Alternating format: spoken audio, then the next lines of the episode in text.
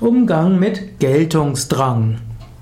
Vielleicht bist du mit einem Menschen zusammen, der irgendwo Geltungsdrang hat. Er wird sich immer, will sich immer wieder in den Vordergrund schieben. Vielleicht ist es einer deiner Kollegen, vielleicht ist es äh, ein Vereinsmitglied oder jemand anders in dem, ja, in der Initiative, in der du auch engagiert bist und dich nervt es, dass der sich immer nach vorne drängt. Aber das muss dich auch nicht nerven. Du kannst ruhig anderen Menschen auch den Vorrang lassen. Wenn du gute Arbeit machst, wenn du dich gut engagierst, langfristig wirst du auch nach vorne gehen. Menschen mit Geltungsdrang schieben sich erstmal in den Vordergrund.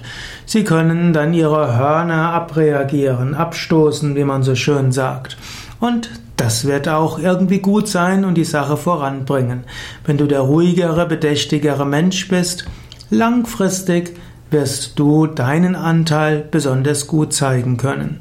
Es ist auch gut, dass Menschen nach vorne drängen. Es ist gut, dass Menschen selbst bereit sind, äh, den Kopf hinzuhalten. Und es ist auch gut, dass andere im Hintergrund sind. Wenn du weißt, was du wert bist und wenn du weißt, was du zu einer Sache beiträgst, dann braucht dich das nicht zu sehr zu stören, dass andere mit Geltungsdrang sich nach vorne drängen.